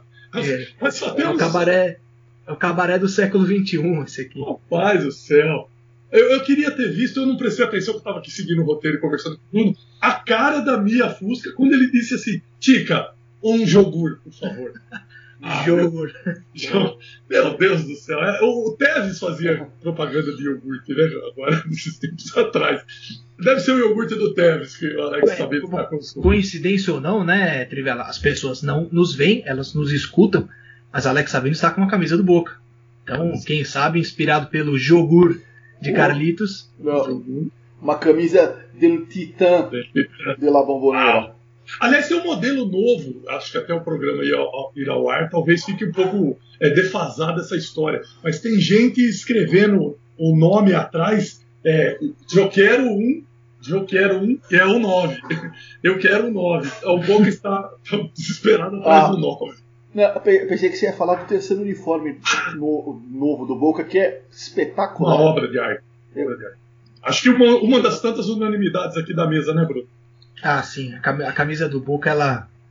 Não, não tem como. Você pode não. Aliás, faça-se justiça, a camisa do River é linda também, né? Porque como foram felizes os rivais argentinos, né? Aos vigilantes, aos vigilantes passando. É. Bom, chegamos às quartas de final. Você go- você gosta de camisa com cinto de segurança? Ah, tô passando longe. Já fui instruído pelo nosso maestro soberano, Carlos Sarmento, a tomar cuidado com camisas de cinto de segurança. Mantenha a distância. São palavras sábias. o, o Arsenal de Sarandi esteve na- no, no caminho de Laú, mas levou duas sapecadas: 2 a 1 e 3 a 0 Aliás, foi aqui, nessa quarta de final, que Laú toma o primeiro gol na campanha. Né? São dois gols sofridos e 12 marcados. E, e- e na- nas quartas de final, um, um agregado de 5 a 1 Alguma coisa a dizer sobre essa série ou podemos ir para o Vasco da Gama, senhores? Ah, vamos, vamos pro Vascão, pô. Vascão. Um, Falando em cinto de segurança, né? é, pois é, aí ó. Leis de trânsito. Leis de trânsito. 1 a 1 e 2 a 0 1 a 1 no Rio de Janeiro e 2 a 0 já ali, é como, como o Bruno falou, já ali acho que a sementinha já estava semeada e todos os jogos de Laú, né, Bruno, com casa cheia em, é, em Santiago, né? Sim, é, a essa altura já era o. Com o time na semifinal, já havia essa expectativa de levantar o primeiro caneco internacional, né? E os jogos com o Vasco são muito bons.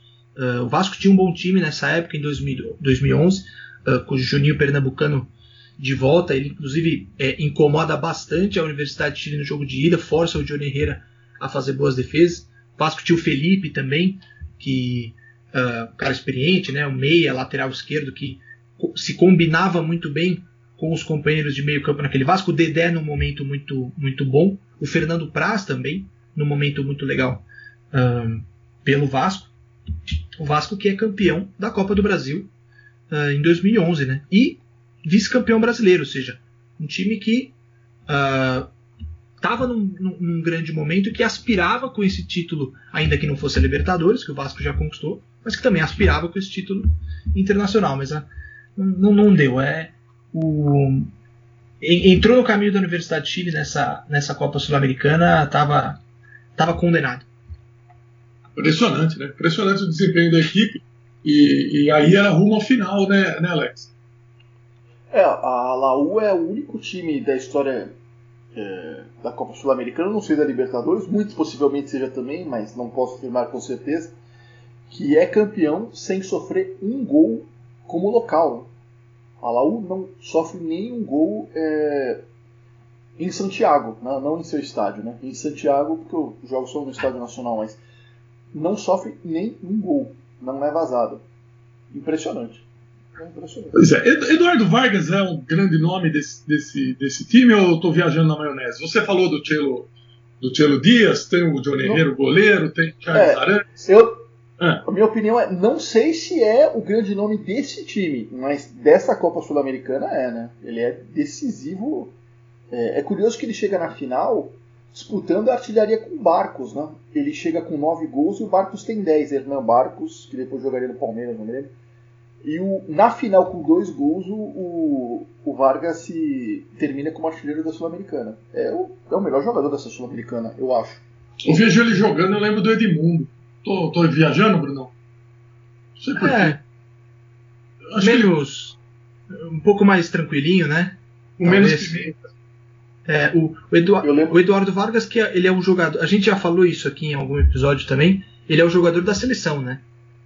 O clube dele, na verdade, é a seleção chilena. Porque ele se transforma com a camisa da seleção, mas é, fazendo justiça a- ao melhor momento da carreira dele em clubes, a Universidade de Chile foi ah, o, principal, o principal time da carreira dele, né? Até aqui. Hoje ele está no Tigres do México, acho que também se consolidou lá, mas a gente, enfim, um pouco de um pouco de pé atrás com o futebol mexicano, né? Que acho que não é tão competitivo assim. Eu, eu, eu dou mais ah, valor ao cara que se prova no, no Chile do que no México pela competitividade, pela também pela importância histórica, não desmerecendo, né? Os caras que vão ao, futebol mexicano, mas eu eu prefiro ficar com o Eduardo Vargas da Universidade de Chile, que ele mesmo nunca conseguiu repetir, a não ser pela seleção. Pela seleção é um fenômeno. Pois é, ele joga no cobrança. Eu, Pois não, Alex, diga. não, eu escuto o Eduardo Vargas, eu lembro do Joey Barton, né? É daí que eu ia chegar. Cobreloa, Universidade de Chile, Nápoles, 2012, Universidade de Chile, 2010, 2011, Nápoles, 2012, Grêmio, aqui de Porto Alegre, 2013, Valência, 2014, Queens Park Rangers, 14 15, Hoffenheim, 15 16 e o Tigre é, do México desde 2017. Relembra pra gente os comentários de Joey Barton sobre Não, já, já, conte- ah, não, já contei essa história aqui, mas o, o, o- Barton cita o, o Vargas na sua biografia, que é muito boa, recomendo. No Nonsense é o nome do, da biografia, mas ele fala na campanha do. que é uma campanha que o, desastrosa do Queen's Park Rangers, que o Queen's Park Rangers rebaixado, que ele diz que ele cita falando que nosso time tinha um jogador chamado Eduardo Vargas. Ele era do Chile. Se você não se lembra dele, é tudo que você precisa saber. o verbete aí. Pois é, e o Eduardo Vargas é parte dessa geração que eles mesmos lá no Chile chamam de geração dourada do futebol chileno, que agora já está no seu ocaso. Pois é, Alex, aí a gente, fica pensando na renovação do futebol chileno, como né, eu estava com o Bruno aí, não vem grandes nomes assim para assim, ah, pô, esse está chegando, está despontando. Você tem nomes aí, você tem, tem uma relação aí de quem está despontando na seleção chilena, por exemplo? É, pois é, a gente tava, tava vendo a convocação aqui do Rueda para os dois primeiros jogos da eliminatória, que quando esse episódio for ao ar, eh, já terão acontecido, ou pelo menos, ou acho que estará para acontecer o segundo, a segunda partida da seleção chilena, eh, que é contra. Ih, rapaz. Colômbia, contra a Colômbia, eh, a estreia contra o Uruguai. E tem alguns nomes, mas a gente não sabe se é por opção ou por lesão. Por exemplo, o, o Bravo está lesionado. O goleiro deverá ser, deverá ser o Arias, do Racing. Né? É, o Medel, mais triste que la chucha, como ele mesmo escreveu no Instagram, né? Foi cortado? foi cortado. Tem alguns nomes conhecidos, como o Paulo Dias, o River, que o Bruno já citou, o Isla, do Flamengo. E tem alguns nomes que eu, por exemplo, não conheço. Por exemplo, Echeverria, do Everton, Everton do Chile, como o Guilherme Soto, do Palestino. Como meias tem o Alarcon, do O'Higgins. Tem o... o é, é, Reyes. Tem muito jogador do México, né? Reyes do México, Valdez do México, é, Baeza do México. E, e, no ataque, por exemplo, tem o Vargas e tem o Sanches, mas tem o, o Dávila do Pachuca, Menezes do León e Gaete do Cobresal. É, a gente vê aí uma tentativa de renovação, mas aqueles nomes, os medalhões tradicionais estão lá. Obviamente que não está, não está mais Jorge Valdívia, até porque tudo tem limite nessa vida, né? mas tem alguns nomes tradicionais. Pois é. Pois é, vamos ver se, se ainda o grosso desse, dessa geração campeã ainda tem gasolina para levar o Chile para a Copa do Mundo 2022. Esperamos que aconteça a Copa. Ô, Trivela, mas te- tem aí um, um jogador que, segundo o comentarista da TV a cabo brasileira, é uma grande revelação do futebol chileno. Chileno, José Pedro Fuensalida, né? Força lida, uma revelação de 35 anos, o garotinho que está chegando agora. Hein, Brunão? Jovem. O, o Bruno Jovem também, Cha- Cha- Chapa foi salida. assim como o Edmundo, o Bruno acha que o Fuensalida é uma revelação do futebol chileno? Não, não, já, já foi um dia, né? Se foi, se foi, já faz um tempo, né? Pois é, pois é. E, e de jovem o Bruno entende, porque é um papo, né? Entendeu? De, de adolescente. É, De adolescente, pessoal das espinhas no rosto. é, Bom, enfim, senhores, chegamos então à grande final, né?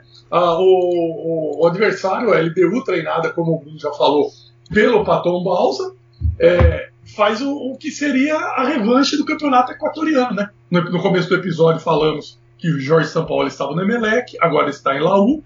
E no dia 8 de dezembro de 2011, no Casablanca de Quito, 42 mil espectadores e a vitória da Universidade de Chile 1 a 0 a arbitragem de Diego Abal, o gol do Eduardo Vargas para variar aos 44, hein, Brunão? Que furacão, hein? Não, impressionante. Impressionante o Vargas nesse campeonato. Impressionante também o Arangues, né? É, aparecendo aí para pro, pro grande cenário, depois da passagem pelo Quilmes que o, que o Alex ah, citou. Eugênio Mena, que tem gênio no nome, não é à toa, também foi um, um grande descobrimento do, do Jorge Sampaoli. Todos esses caras jogando muito bem, mas o Vargas impressionante, né? E o Sabino falava da defesa, a defesa que era, digamos, capitaneada pelo dono da braçadeira, o José Pepe Rojas, que revelado pela própria Universidade de Chile, a torcida quando ele começou no futebol, uh, um site de torcedores do- da Universidade de Chile chegou a criar o prêmio Pepe Rojas do pior jogador em campo.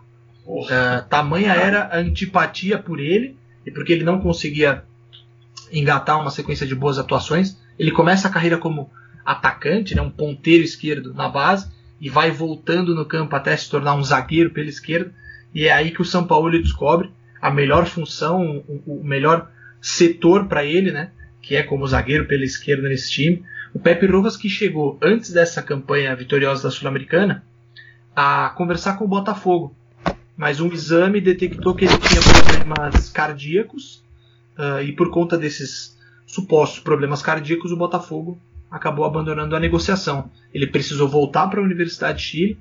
Os exames não deram nada quando ele foi re- refazer o check-up chegando em Santiago, mas para sorte dele, para sequência da carreira dele, conseguiu ser campeão com a com a Universidade de Chile, depois até compôs o elenco do São Paulo que veio para a Copa de 2014. Ou seja, deixou de ser o prêmio Pepe Rojas de pior jogador para ser o capitão, o homem a levantar o, o caneco dessa Sul-Americana. Ah, o caminho da, da, da LDU para a final foi eliminar os seus parceiros jaracujanos, depois o Trujilhanos da Venezuela, depois o Independiente de Avejaneda, um agregado de 3 a 0. Ah, quartas de final, 2 a 0 agregado, 1 a 0 1 a 0 sobre o Libertado Paraguai. E a semifinal, uma vitória 2 a 0 e uma derrota 1 a 0 para o Vélez Sarsfield. Então a Liga DU com suas credenciais copeias. É, na semana seguinte, então, senhores, 14 de dezembro, finalmente chegamos aqui ao, ao bolo da noiva para a gente falar da final é, que aconteceu no Estádio Nacional do Santiago de Chile para 47 mil espectadores. Vamos escalar as equipes. Universidade de Chile com Johnny Herrera no gol, Oswaldo Gonçalves, Marco Gonçalves e José Rojas, Matias Rodrigues, Charles Arangues, Eugênio Mena e Chelo Dias, Francisco Castro, Eduardo Vargas e Gustavo Canales. Saíram Francisco Castro e o Canales, entraram durante o jogo Diego Rivarola e Gustavo Lorenzetti. Na LDU, Alexandre Domingues, eh, Jorge Guagua, Norberto Araujo, Diego Calderon e Nelson Reasco. Fernando Hidalgo, Lucas Acosta, Paul Ambrosi, Ezequiel Gonzalez, no ataque, Hernan Barcos eh, e Luiz Bolanhos. Entraram Henrique Games e Walter Calderon nos lugares de Luiz Bolanhos e do capitão uh, Nelson Reasco.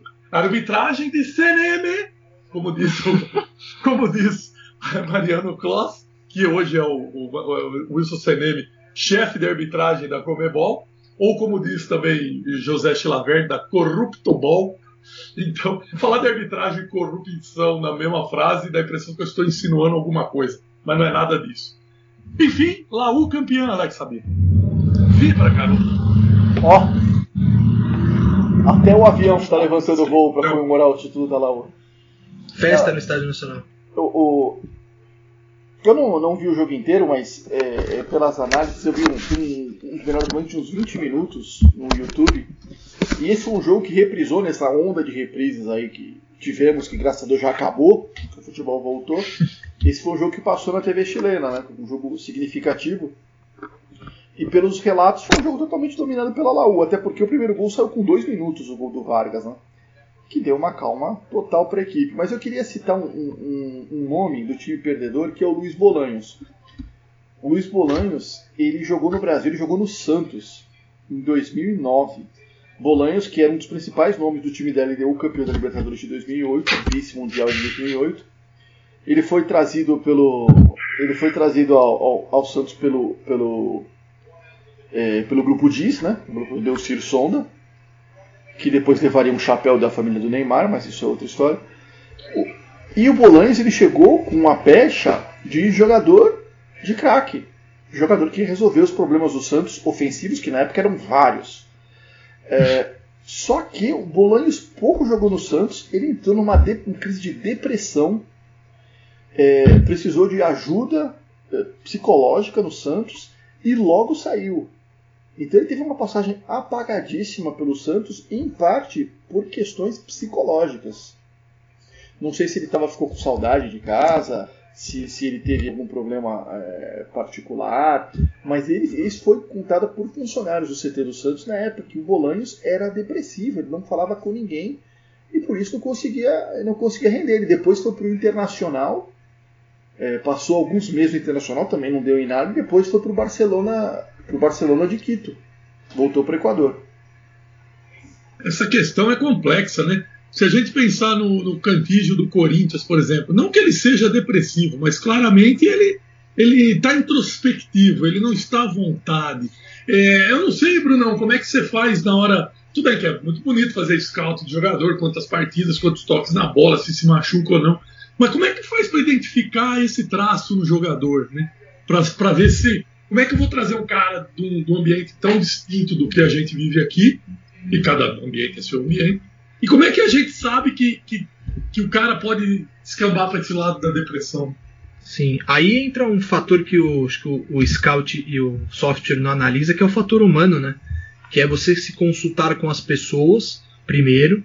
Você precisa se certificar de que o cara que você está contratando é bom jogador, não só por aquilo que o software e por aquilo que você observa nas análises dos jogos, mas pelo aspecto humano, conversando com as pessoas do clube, conversando com dirigentes, vendo o que, que esse jogador, ah, como é que esse jogador se, se, se postou, né? do- do- durante o tempo em que ele defendia aquele clube, como é que é a relação dele com, com as pessoas, se é um cara que tem família, não tem família, é um jogador solteiro, separado. Acho que tudo isso entra no pacote. E os clubes às vezes esquecem disso, que é extremamente importante, e acabam ficando só no que aquele jogador, a partir do que você observou tecnicamente, pode te trazer. E aí tem outro aspecto também, que é tentar inserir esse cara num ambiente que é estranho para ele, de outro país, talvez solitário porque não vai junto da família, tá sozinho num país com um idioma diferente, com uma cultura totalmente diferente, né?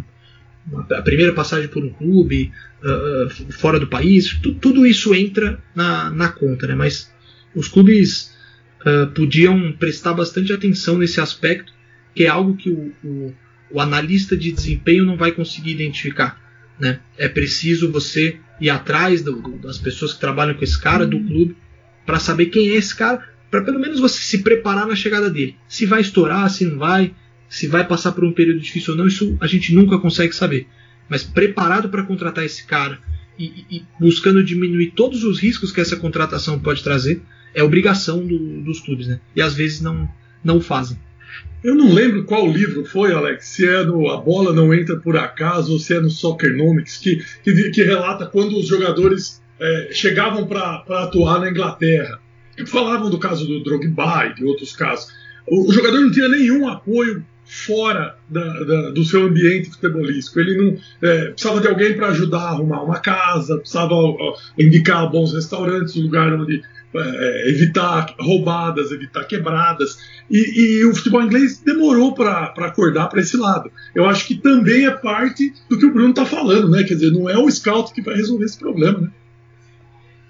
É, não sei se é especificamente o caso dos Bolanhos, mas é muito comum o clube trazer o jogador. É, trazer um jogador não precisa nem ser estrangeiro.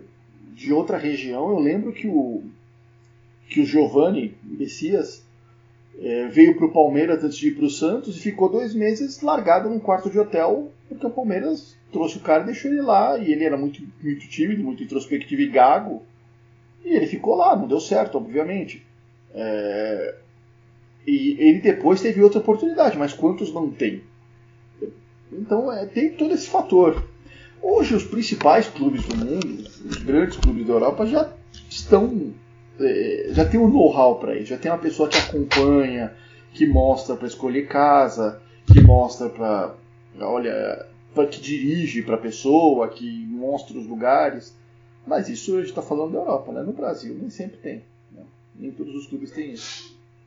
E o, é. só o Alex falou de uma passagem né, é, ruim né, do Bolanhos pelo Santos e o Reasco também que passou pelo São Paulo. Né? O Reasco foi um cara que chegou em 2000 e 6 para jogar no São Paulo, estreou num jogo contra o Goiás no Morumbi e se lesionou. Uma lesão gravíssima, ficou meses parado por conta de uma de uma, de uma, uma lesão complicada. Nunca conseguiu ter uma sequência no São Paulo. Jogou até 2008 no clube, era sempre o titular da lateral direita na seleção equatoriana. Mas foi um cara também de um azar impressionante. Eu lembro que ele jogou um jogo contra o Botafogo no Engenhão também. Era o Botafogo do Cuca e ele também voltava depois de não sei quanto tempo de lesão. Ele entra durante o jogo e o Alessandro, um lateral careca do, do Botafogo, jogou acho que no Atlético Paranaense, dá uma pegada nele. Um lance que parece uma falta besta de meio de campo, assim, aquela só para o juiz apitar, parar o jogo. E o Reasco ficou outros tantos meses fora. Impressionante a passagem do Reasco pelo São Paulo, o azar que esse cara teve de não conseguir estar bem fisicamente para jogar.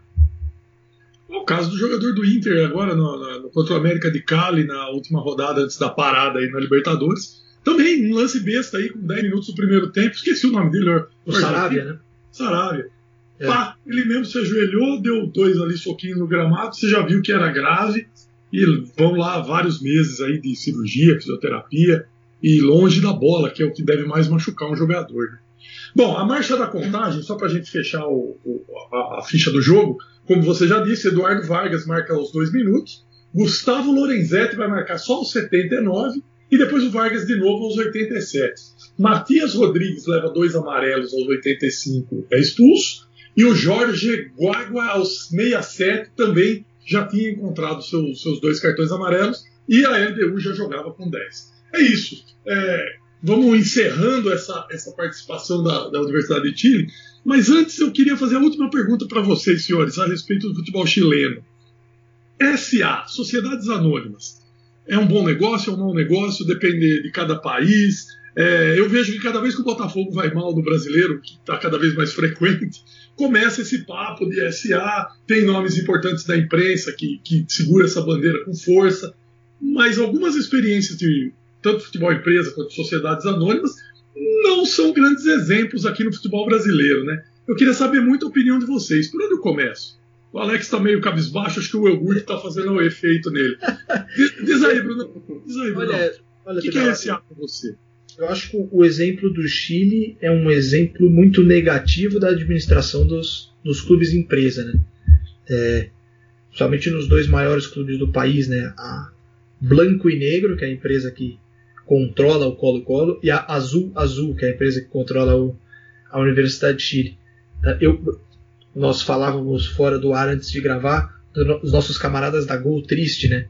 Se você perguntar a eles sobre as, as SAs, eles não, não, não é, gostariam de vê-las muito longe do clube deles, de preferência só no rival, talvez só na Universidade de Chile, não no Colo-Colo, porque Eles, eles batem muito nessa tecla de que o Colo-Colo é o clube do povo, é o clube popular, é o clube das massas.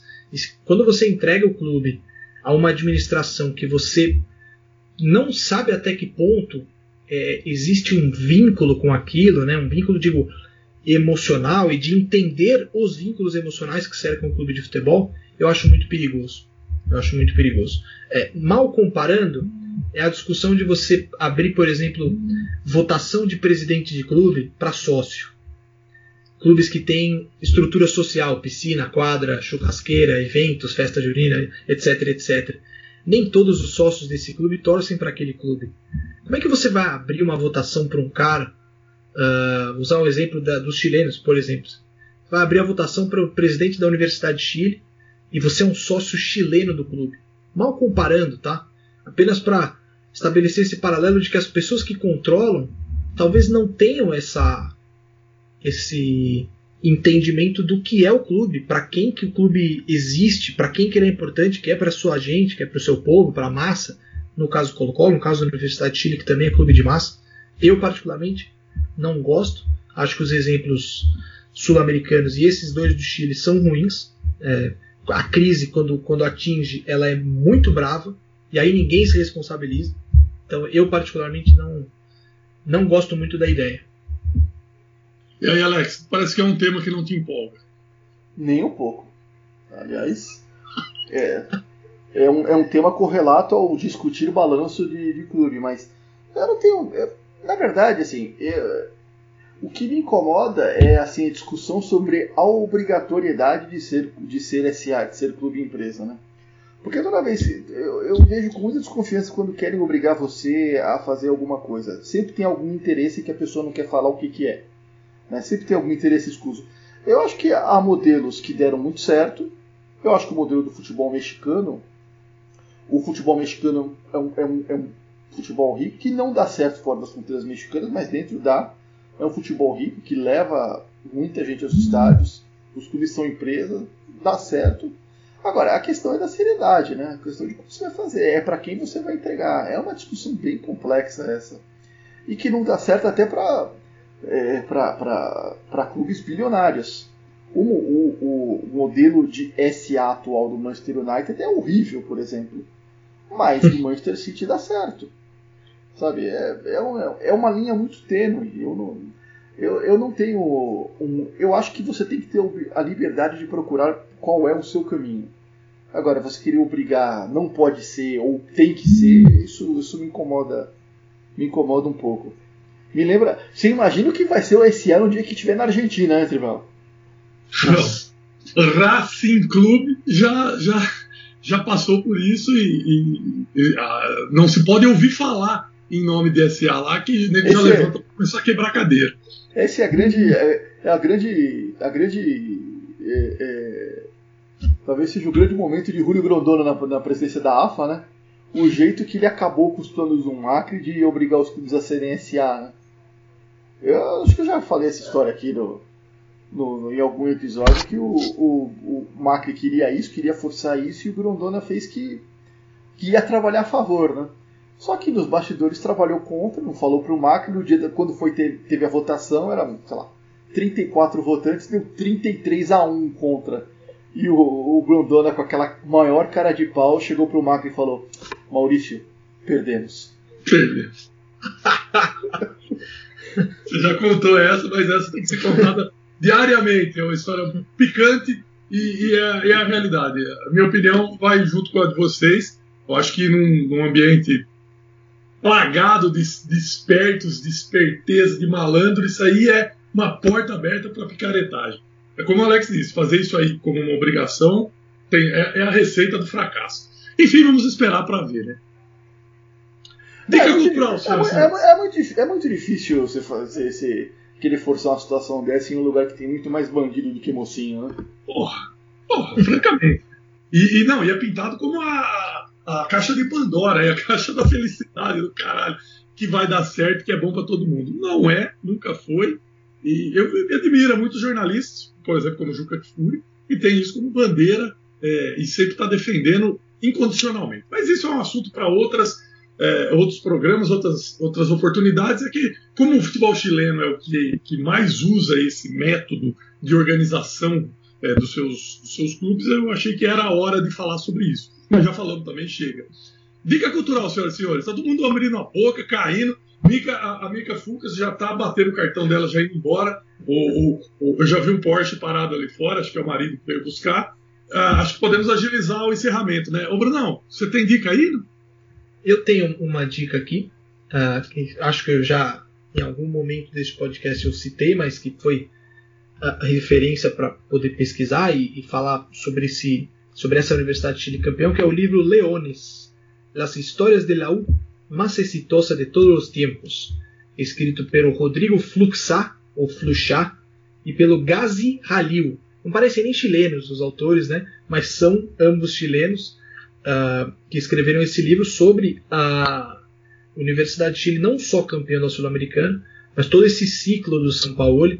E é um livro legal porque tem perfis de alguns caras que foram importantes. E tem, tem o Marcelo Dias, que eu falei, com a história de suicídio na família. Tem a história do Pepe Rojas e as negociações frustradas. Tem uma entrevista muito legal com o Johnny Herrera. E entrevista também com o São Paulo. Foi inclusive a primeira vez uh, essa, este livro aqui que eu vi o São Paulo falar abertamente sobre o, a admiração dele uh, em relação ao Bielsa. Que ele falava que escutava, ia praticar exercícios, né, correr em Rosário escutando o Bielsa no fone, no Walkman.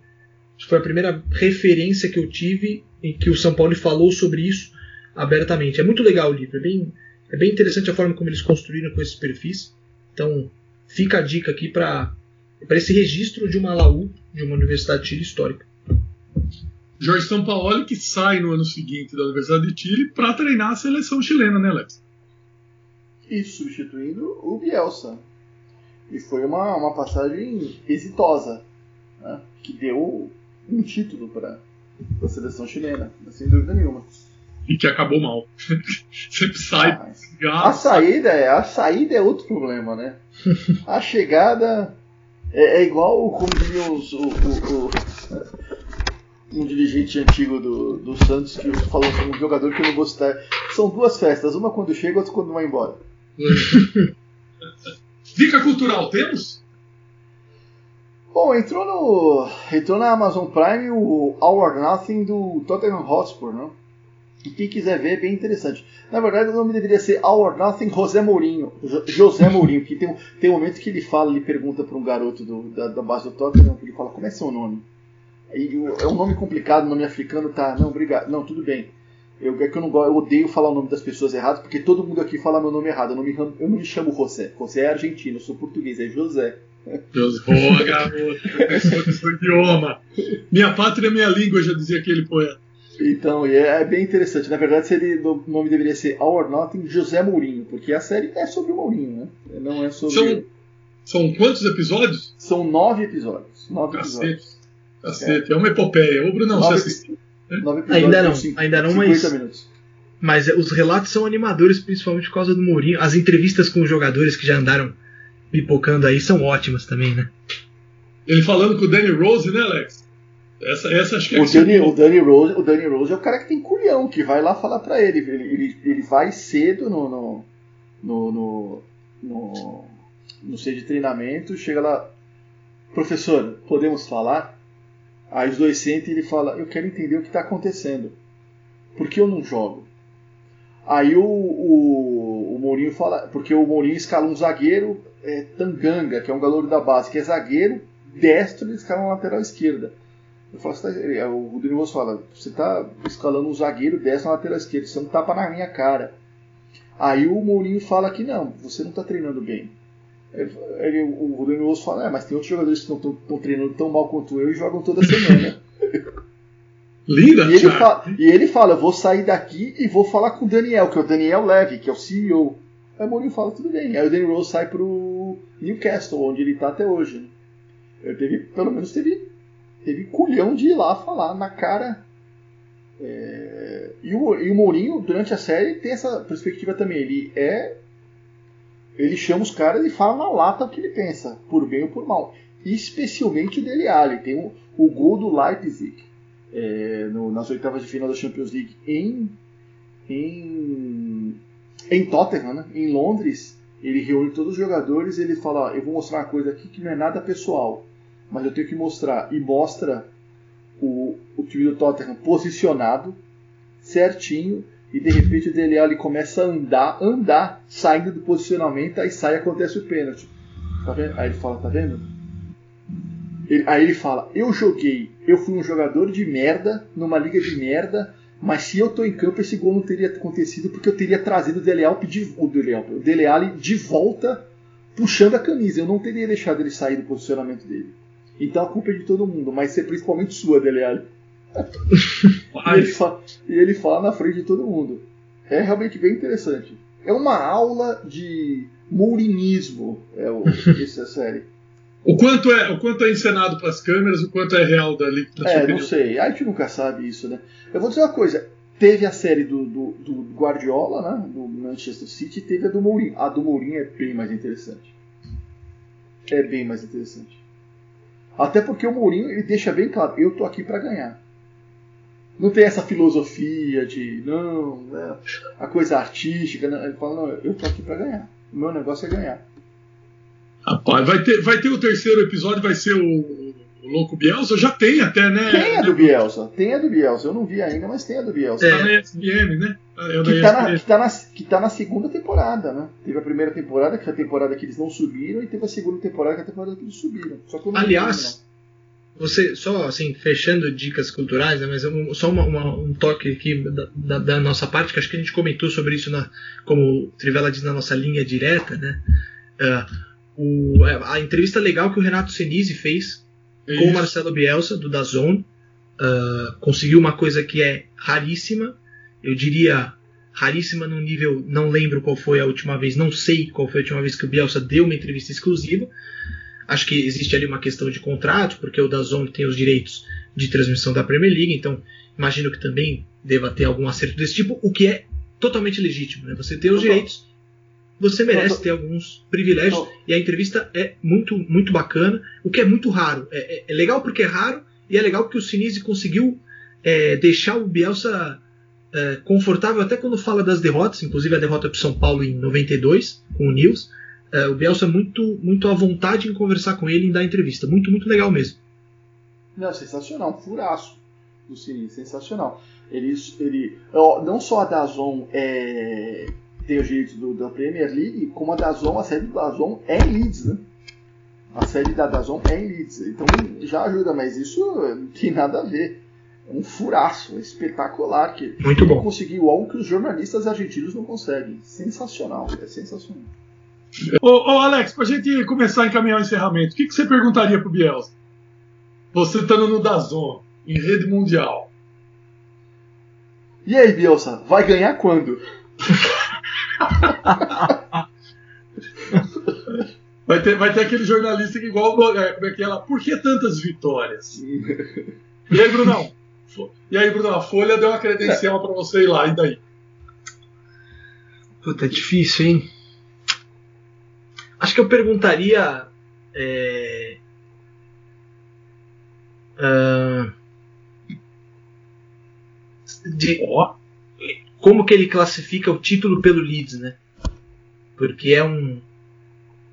Entre aspas, ele, ele tem um fracasso na primeira temporada, que é não conseguir subir, depois de se chegar a liderar a Championship, e depois sobe como campeão, né? É, o cara de poucos títulos, a gente sempre fala muito sobre isso aqui. Em que lugar que ele colocaria essa conquista? Que acho que apesar de, de ser uma conquista de segunda divisão, imagino que foi muito especial para ele. Porque ele também parece estar muito, muito à vontade, muito bem em Leeds, né? É, apesar dele não falar inglês, mas ele parece estar muito bem adaptado, gosta de estar lá, gosta de trabalhar no clube. Eu teria essa curiosidade.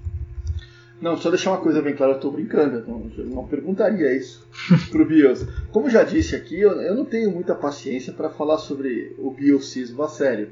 Mas na verdade eu acho assim, falando sério, eu teria muito mais interesse em conversar com o Eh, talvez pela minha falta de paciência com o bielcismo, eu teria muito mais interesse em conversar com o Biel sobre a vida do que sobre futebol. Acho Talvez. que ele teria muito mais a falar sobre a vida do que sobre futebol. Até porque quando fala sobre futebol, ele fala muito mais sobre a vida do que sobre futebol. pois é, pois é. Sensacional, grande final, hein? Senhores, vamos fechando o boteco. Ó, hoje fomos longe, hein?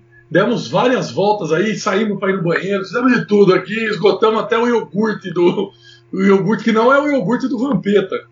E esgotamos o estoque aqui. Diga, Alex, vambora? Vamos pra casa? Não, é, muito... é, o pessoal fica bebendo cerveja tem que ir no banheiro, né? Muito bem. Vambora que daqui a pouco já tem o plantão na folha, hein, Brunão? Valeu, hein?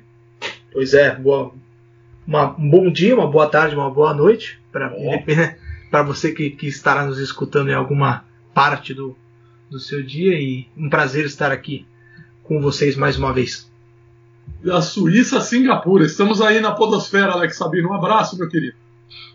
Ah, amém pra quem é de amém, saravá pra quem é de saravá, tiver lá. Garoto. vem. Até a próxima, então. Valeu, gente. Ó, quem quiser trocar figurinhas conosco, vamos lá. No Twitter, arroba Alex Sabino, arroba BH underline Rodrigues, que é o Bruno Rodrigues. Eu sou o Trivela, arroba Trivela com dois L's. E tem o Futebol Café. Não perca é o melhor blog sobre livros de futebol. Livros esportivos ou só futebol, Brunão? Só futebol, só futebol. Só futebol. Eu também acho tá. Várias, várias directs, né? Recebidas, né? O rei das mensagens diretas, né? os elogios. Acho que em breve teremos uma convidada especial aqui no Cabaré. Galgando Valeu, parâmetros. Galgando parâmetros sempre. Até a próxima, um abraço. Tchau.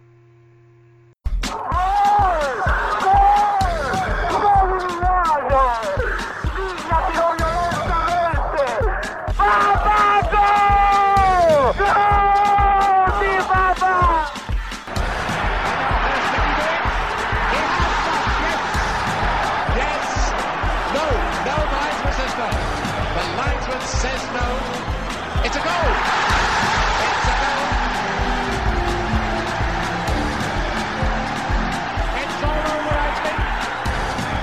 Bola para Rivelino, Rivelino para Jair, correu pela ponta esquerda, traiu o Paquete, passou por ele, lança a pelota Pelé, Pelé dominou, Carlos Alberto está livre, correu Carlinhos, atirou, gol! tripletta di Rossi, l'Italia per la terza volta in vantaggio, 3 a 2, il lancio di Zoff finita, ha battuto il Brasile in una partita esaltante. Maradona. Gol! Gol! Gol! Gol!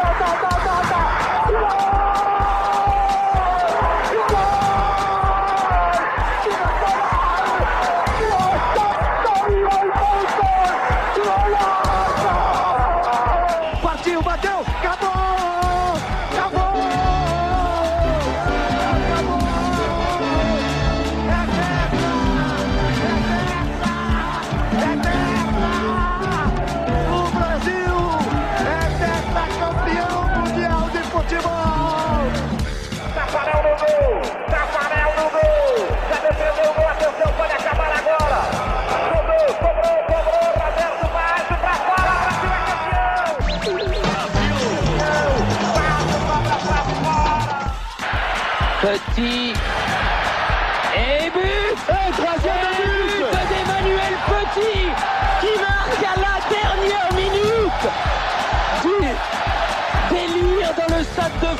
48e minute Emmanuel Petit qui était parti de ses 16 mètres 50 Olha o Ronaldinho, pode marcar, tirou, entrou!